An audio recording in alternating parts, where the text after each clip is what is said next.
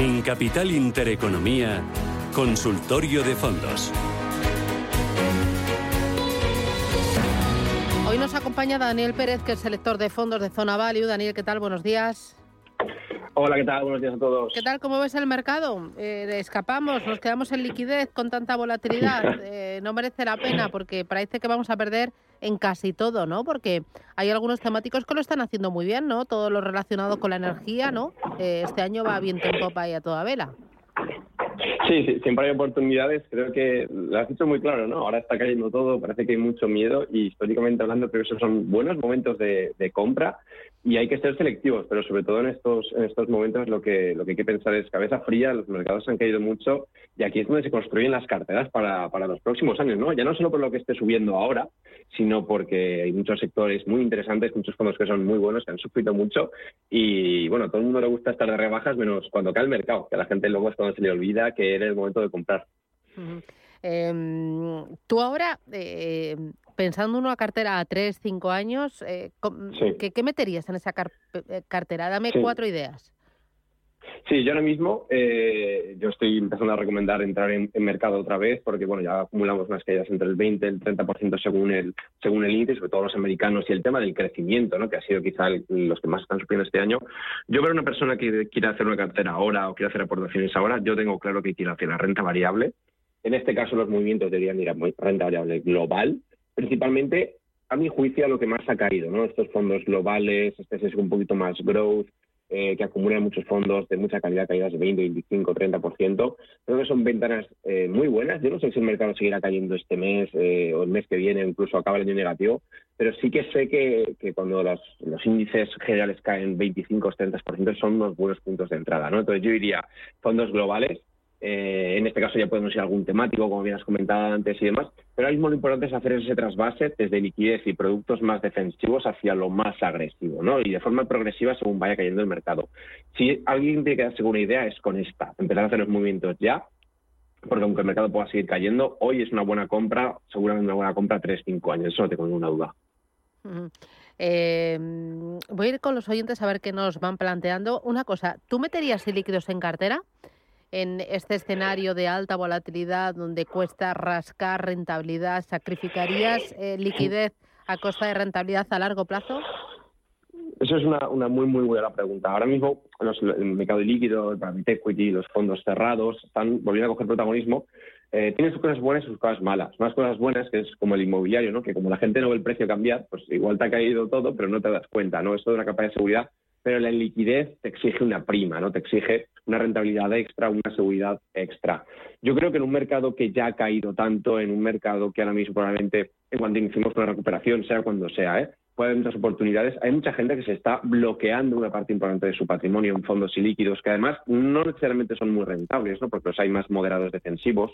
Eh, creo que te puedes quedar fuera de grandes oportunidades. ¿no? La liquidez exige una prima muy alta. Para mí, en este caso, menos de que el, producto sea muy interesante, que te dé una capa de seguridad, eh, unas rentas o, o, te dé una opcionalidad muy buena, yo no soy muy fan en momentos de mucha volatilidad porque en los momentos de volatilidad es cuando se generan las oportunidades y la liquidez te roba oportunidades. Entonces, es algo que hay que valorar con cada caso y con cada producto, evidentemente, pero en principio yo soy más fan de la liquidez en estos momentos, de la liquidez, no de la posibilidad de disponer de liquidez. Voy a ir con los oyentes a ver qué me plantean. 609 22 47 16. José Antonio, buenos días. Hola, buenos días, Susana. A ver, desde, desde el inicio de este año, el IBEX se está comportando pues bastante mejor o menos mal que, el Eurostor 50. Eh, ¿Crees que esta brecha se va a ir manteniendo en los próximos meses? Es que con estos recortes, pues eh, querría aprovechar para invertir una pequeña cantidad en un fondo pegado a un índice y no sé si hacerlo que esté pegado al IBEX, que está yendo mejor, o al, Euros, o al índice del Eurostox. Gracias, eso es todo. Gracias, muy amable. ¿Qué dices? Sí, la verdad es que siempre nos, nos, reímos, ¿no? Pero siempre como que el IBEX era el farolillo rojo, siempre era. Y este año está salvando muchas carteras nacionales, porque es verdad que lo está yendo mucho mejor que la mayoría de los mercados y sobre todo los mercados americanos y más como comentábamos antes, ¿no? Digamos que la situación se ha dado la vuelta. El inversor plantea una pregunta interesante, porque es ¿qué hacer ahora? Ahora, después de las caídas, aportar al IBEX, que ha caído menos, o algo que más ha caído. Yo, en general, eh, soy fan cuando haces estas aportaciones, de aportar a los mercados más grandes y que más han caído, ¿no? O sea, si me pidieras elegir entre un mercado local como es el IBEX o el Eurostox, que encima ha caído más, por tanto, pues digamos que está más de rebajas. Esto hay que cogerlo con pinzas, pero eh, yo lo veo así. Eh, yo iría hacia los mercados más grandes, Eurostock, incluso hacia un producto más global, sobre todo porque he dicho un índice. Como ha preguntado a corto plazo, yo a corto plazo no sé lo que va a pasar, si está más cómodo eh, manteniendo o invirtiendo lo que ha caído menos, pues puede hacerlo, pero yo creo que a, varios años vista, no tres, cinco años, Eurostox probablemente sea una mejor opción eh, porque es un mercado más global, tiene, para mí, a mi juicio, mejores empresas que el IBEX y sobre todo, como comentaba antes, eh, quizá los grandes índices, ¿no? un ST World, un ST500, después de los grandes recortes de este año, puede ser una buena entrada, sobre todo para los que sean fans de la gestión pasiva. Muy bien. Voy con Javier, buenos días. Hola, muy buenos días, Susana.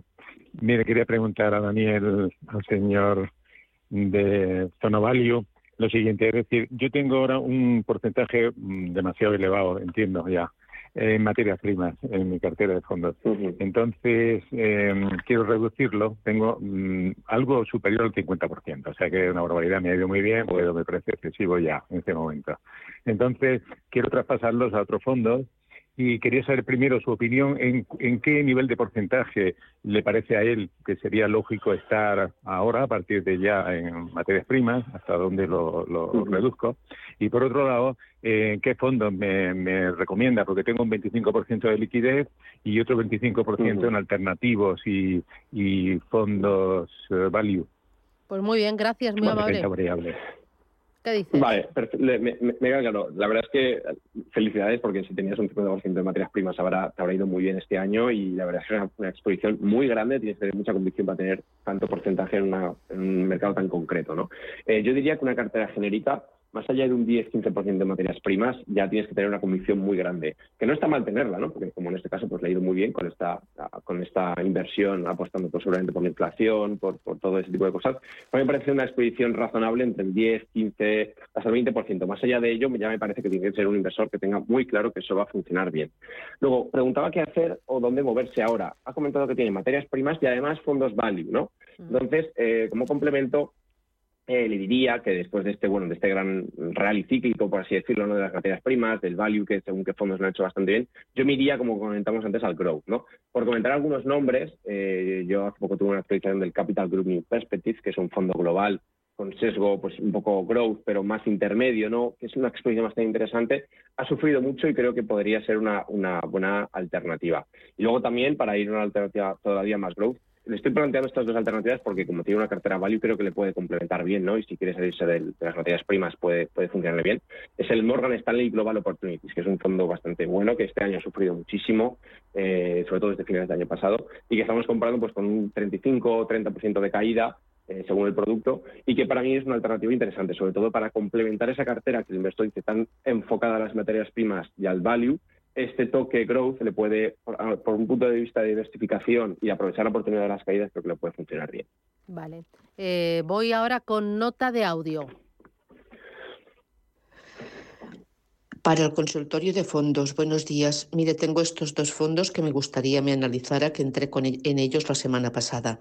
Uno es el Amundi Funds Global Multi-Asset Conservative A en euros C de Cádiz entre, entre paréntesis. Y el otro fondo es Goldman Sachs North America Energy Infrastructure Equity Portfolio. Vale. Eh, eso es todo. Muchísimas gracias y saludos. María de Valencia. Muy bien. ¿Qué dices de estos eh, vehículos de inversión? Vale, sí, el primero es un, es un mixto defensivo, es muy, muy, muy grande y conocido en la industria, es un multiactivo, pero muy, muy defensivo, creo que tenía en torno al 60-70% en, en renta fija y similares. Yo no soy muy fan, este, bueno, este fondo ha caído un cuadro y pico en el año, que la verdad es que está bastante bien para que ha caído en la renta fija, pero yo en este momento eh, no sería muy fan de tener mucha exposición a renta fija, tanto por todo lo que ha sufrido, tanto porque, claro, estoy comentando todo el rato veo muchas oportunidades en la renta variable, pues creo que hay que ser consecuente y ir más hacia esta línea de, renta variable aprovechando las caídas, ¿no? No ir a defensivos tras el gran golpe, que evidentemente si el inversor se quiere proteger y quiere estar fuera de mercado, pues es una, una buena opción para tener un poco de renta variable, pero sobre todo renta fija y defensivos. Eh, luego, el Goldman Sachs es de estos fondos que han subido un montón en el año, que cada vez se van a empezar a preguntar más por ellos, mm. que son uno de energía y, y ¿no? Este, este, fondo creo que lo mide otro día y subió un 35 o una cosa así, ahora creo que estará algo más. Y el año pasado también hizo un gran año, sobre todo tuvo un trabajo final de año realmente bueno, ¿no? Es eh, del tema de la energía. Entonces, nota positiva y negativa. Yo algo que quiero avisar a mucha gente que está entrando en estos productos que han subido tanto en el corto plazo por la subida de las materias primas, el sector energético, es que cuando se normalicen los precios, igual que te ha hecho un más 40, te puede hacer un menos 20. Eh, no quiero entrar si este producto es buena o mala idea, o va a subir o va a dejar de subir el mercado de las materias primas, de la energía, etcétera. Pero claro, hay que avisar de estas cosas, ¿no? No sé si vamos a vivir en un mundo con el petróleo y el gas a este precio durante de forma continuada. En el momento en que se normalicen estos precios, estos productos, igual que han subido en vertical, caerán en vertical, ¿no? Entonces, aquí yo quiero dar esta nota, eh, este aviso, ¿no? Que uno se puede decir, no, pues yo sigo creyendo en las energías, creo que esto va a seguir subiendo, las materias primas, etcétera. Si es así, este fondo es una buena, una buena forma de exponerse, pero nota de cuidado de no vayamos a comprar lo que más ha subido sin tener en cuenta que esto puede caer en cualquier momento, el momento se normalice toda esta situación que es bastante excepcional, la que vivimos de inflación, eh, materias, el tema de las materias primas, el tema logístico, etcétera, ¿vale? Entonces, bueno, estas son las dos reflexiones que le dejo a la, a la inversora. Mm, voy con Juan, buenos días. Hola, buenos días. Mire, quería preguntar al analista sobre el global, eh, eh, perdón, sobre el Peter Global Environmental, que lleva bastante caída y no sé si, bueno, pues puede recuperar o, o va a seguir cayendo. ¿Qué opina? Muchas gracias. Pues gracias, muy amable. Sí, eh, todos estos fondos, como comentaron, fondos que tuvieron buenos años, esto y al tener un sesgo growth, que esto yo creo es la clave, todo lo que es SG temático, ¿no? De socialmente responsable, de energías limpias, todo ese tipo de cosas, tiene un componente de crecimiento, ¿no? De empresas de múltiplos más elevados, múltiplos más growth, que están cayendo bastante, ¿no? Entonces, todos estos fondos, yo siempre pongo la alerta de que los fondos sostenibles muchas veces han ido muy bien porque tenían este componente growth eh, de este crecimiento de mercado que ahora pues está sufriendo bastante. Este fondo la verdad es que lleva también una caída buena, creo que eran menos 15, una, una cosa así este año, y yo creo que es una buena temática, o sea, yo creo que más allá de que ahora esté cayendo, es una temática que si el inversor cree ya debería estar. No está cayendo en exceso para su categoría, he visto productos del sector eh, ecología, energías limpias que han caído muchísimo más, creo que es un buen producto, pero en este caso, al ser un, ESG de tema bueno, medioambiental y lo demás, aquí lo importante es la convicción del inversor en, la cartera. Más allá de eso, eh, yo creo que es un buen producto. Yo no conozco a la gente de PIC y en este caso este producto es bueno, pero pero mm, cuando el mercado cae, todo cae y este, este producto, un buen producto, cae también. Em, ¿Algún fondo para aprovechar la subida del dólar? o, simplemente con que compres fondos en dólares es suficiente. Ahora no es momento de cubrir eh, los fondos que inviertan en, eh, en deuda o en bolsa americana. Mira, muy, me encanta, pues has hecho preguntas muy buenas a lo largo esta, verdad es una pregunta, es una pregunta excelente. Eh, para invertir en dólar, eh, puedes coger un monetario en dólares, que es una alternativa más, lógica y más fácil para simplemente coger el movimiento del dólar. En este caso, la mayoría de los fondos globales, muchas veces, tienen clases, ¿no? Entonces tú puedes comprar la clase en dólares que te beneficias de ella indirectamente o la clase cubierta donde solo vas hacia las inversiones, ¿vale? Eh, yo creo que ahora mismo el dólar ha tenido un, un rally muy grande yo veo, complicado, no soy un experto en, divisas, veo complicado que sigamos manteniendo esta revalorización tan fuerte y un dólar tan fuerte, aunque es verdad que está actuando como refugio. Entonces, igual que antes, en la pregunta anterior yo pondría una nota de cuidado, ¿no? que haya subido el año mucho, sin que lo vaya haciendo. En cambio, si alguien piensa que es una buena cobertura, un buen refugio el dólar frente al resto de las divisas, que la verdad es que se está comportando así ahora mismo, es o fondos globales eh, de renta variable, mixtos, eh, de cualquier tipo, pero con, divisa abierta, o fondos monetarios puros que solo inviertan en el dólar, ¿no? Fondos del mercado monetario en dólares, que también es una buena alternativa. Y ahora mismo, eh, para los inversores conservadores, yo cubriría las carteras porque aunque te pierdas una posible revalorización, es que la volatilidad de las divisas es muy fuerte, sobre todo ahora, Igual que el dólar te ha subido un 5, un 10, te puede caer un 5, un 10, y un inversor conservador Claro, muchas veces se piensan que el dólar es defensivo, que no se mueve, pero no es la realidad del mercado. La realidad del mercado es que el dólar y el euro, sobre todo ahora, hay mucho movimiento. Y yo pondría esa nota también de, cautela, ¿no? de, que, el dólar no es sentarse y a ganar dinero sin, volatilidad, sino que el mercado de divisas es bastante volátil.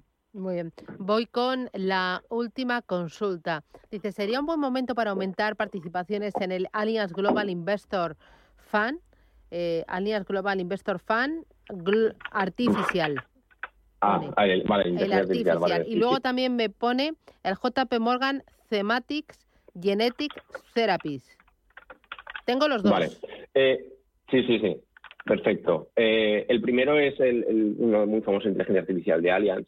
Este ha sufrido bastante el año, este creo que iba ya por un menos 30. Este lo tengo bastante recomendado, me parece un producto muy interesante. Pero claro, estos productos que encima son más growth o más disruptivos de lo general por ir a temática de inteligencia artificial han caído mucho. Yo creo que este producto es una gran inversión, creo que es una gran inversión a unos años vista, es verdad que ahora ha corregido muchos excesos, ¿no? Porque el, en el 2020 subió un 80%, el año pasado subió un 17, un 18. Eh, son productos que han subido mucho y ahora pues el mercado, digamos, se está normalizando los precios, ¿no? Eh, a mí además me gusta este en concreto porque es un generalista dentro de la temática. De hecho, por ejemplo, tienen Disney y en cartera, tienen productos que no son tan, tan, tan, empresas tan disruptivas como podríamos imaginar que le da un toque más tranquilo al producto respecto a comparables, importante. Y luego el segundo que he comentado, temático de, tema de salud, de, de una temática concreta dentro de la salud. Eh, yo aquí tendría cuidado, a mí me gusta la temática de salud, pero soy más generalista. A mí cuando ya vamos a fondos muy de biotecnología, de oncología, en fin, de cosas más concretas, a mí me suele dar miedo porque puedes invertir en una buena temática, que es la salud, pero equivocarte en el nicho de mercado y sufrir mucho eh, desde, desde, ese punto de la cartera. ¿no? Entonces, yo siempre recomiendo una exposición genérica, a menos de que el inversor, como seguramente sea el caso si conoce el producto, haya revisado muy bien la temática y entienda que es una temática pues con una, unas posibles rentabilidades, una opcionalidad positiva diferente, fruto de eh, pues bueno pues ese, nicho hacia dónde va. Vale. Estos dos temáticos que me parecen bastante interesantes, sobre todo el primero. Mm, y luego, eh, muy rapidito, dice, hola, soy Joaquín de Burgos, ¿me podría recomendar algún fondo que invierta en renta fija nórdica? Buah, había uno de Nordea. Eh, no, todo lo que es eh, renta fija de los países nórdicos o renta variable lo son fondos de Nordea.